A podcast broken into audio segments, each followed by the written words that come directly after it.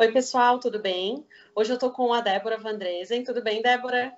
Oi, tudo bem, Loessa? Hoje a gente vai aqui, cada uma na sua casa, é lógico, em decorrência de tudo que está acontecendo aqui no Brasil e no mundo inteiro, em virtude do Covid-19, o coronavírus. E muitos empresários têm perguntado para a gente com relação à assinatura de documentos. Um exemplo, eu quero contratar uma pessoa agora, quero fazer um contrato. Como é que eu vou fazer? Se eu não tenho assinatura é, virtual, se eu não consigo pegar essa assinatura da pessoa, ela não tem impressora em casa, como é que fica?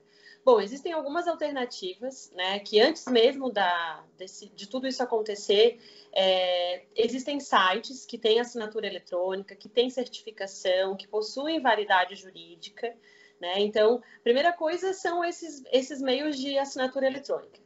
Se porventura você não tem acesso a isso, existem outras formas. Acho que a Débora pode agora né, dar uma, um auxílio aqui no que, que a gente pode fazer de forma eletrônica e que tenha validade jurídica. Então, é, agora as pessoas, é, não, como a Luísa falou, pode ser que a gente não tenha uma impressora em casa para imprimir o contrato, para que possa assinar corretamente. Mas é válido dizer que toda troca de informação que fique registrada, tanto no e-mail quanto no WhatsApp, ela é válida juridicamente.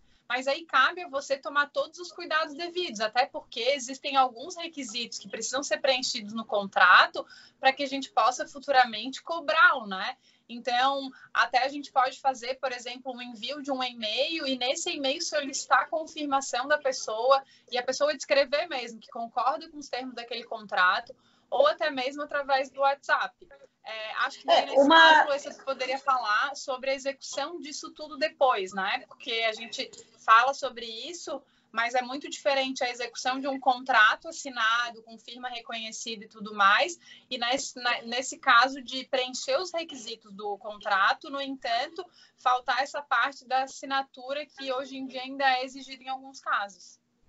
É, isso que eu ia falar. É, antes, como a Débora falou de mandar por e-mail, ah, manda o arquivo em anexo. Pega o arquivo e digita ele todo no, no corpo do e-mail, porque assim não tem como a pessoa dizer, ah, mas não era bem isso que eu li, no arquivo tinha alguma coisa diferente. É, sobre a questão da execução do contrato, eu já tenho vários vídeos no YouTube sobre isso.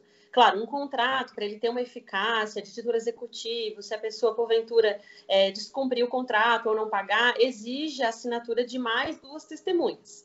Os aplicativos e os sites que detêm é, essa capacidade de fazer assinatura eletrônica, eles também têm a possibilidade de colocar testemunhas, o que é muito válido. Então, uma outra forma de a gente suprir isso é quando você for mandar o contrato agora, nessa situação, por e-mail, você colocar mais duas pessoas em cópia e pedir para que essas pessoas se coloquem como testemunhas daquilo que está descrito no e-mail. Então, isso, de alguma forma, lógico, a gente não tem como saber ainda se o judiciário vai entender isso é, como uma prova ou não, mas eu acredito que, decorrência de tudo que a gente está vivendo, que realmente é algo único, no qual nós nunca passamos, né? Nós aqui, enquanto advogados, todo dia a gente está virando à noite em discussão em grupos, porque realmente é tudo muito novo, é, como vocês têm acompanhado.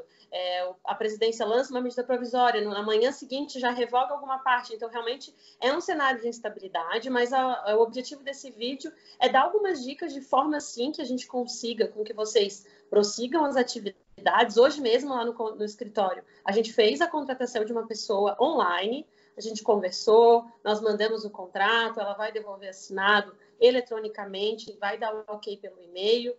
Então, são todas formas que a gente consegue é, se prevenir de alguma forma, né, Débora? Não sei se tu queres acrescentar mais alguma Isso. coisa.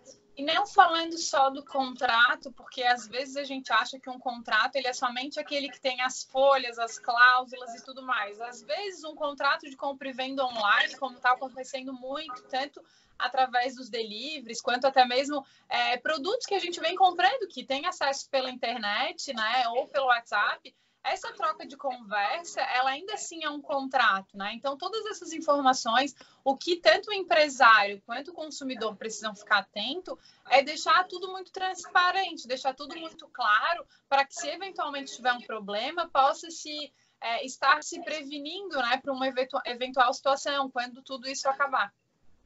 É, eu acho que é isso. É, aqui no final do vídeo vai ter o nosso contato. Se você tiver alguma dúvida, quer saber mais um pouco sobre esse assunto, tá? A gente está à disposição no que for necessário. Não esqueça de se inscrever aqui no nosso canal para sempre receber as novidades. A gente está tentando, é, de alguma forma, sempre estar presente nas redes sociais com vídeos, com instruções, através de artigos, banners e vídeos. Tá certo? Obrigada, Débora. Até daqui a Obrigada. pouco, quem sabe, a gente já grava mais um vídeo, tá bom? Isso. Até mais. Obrigada. Tchau.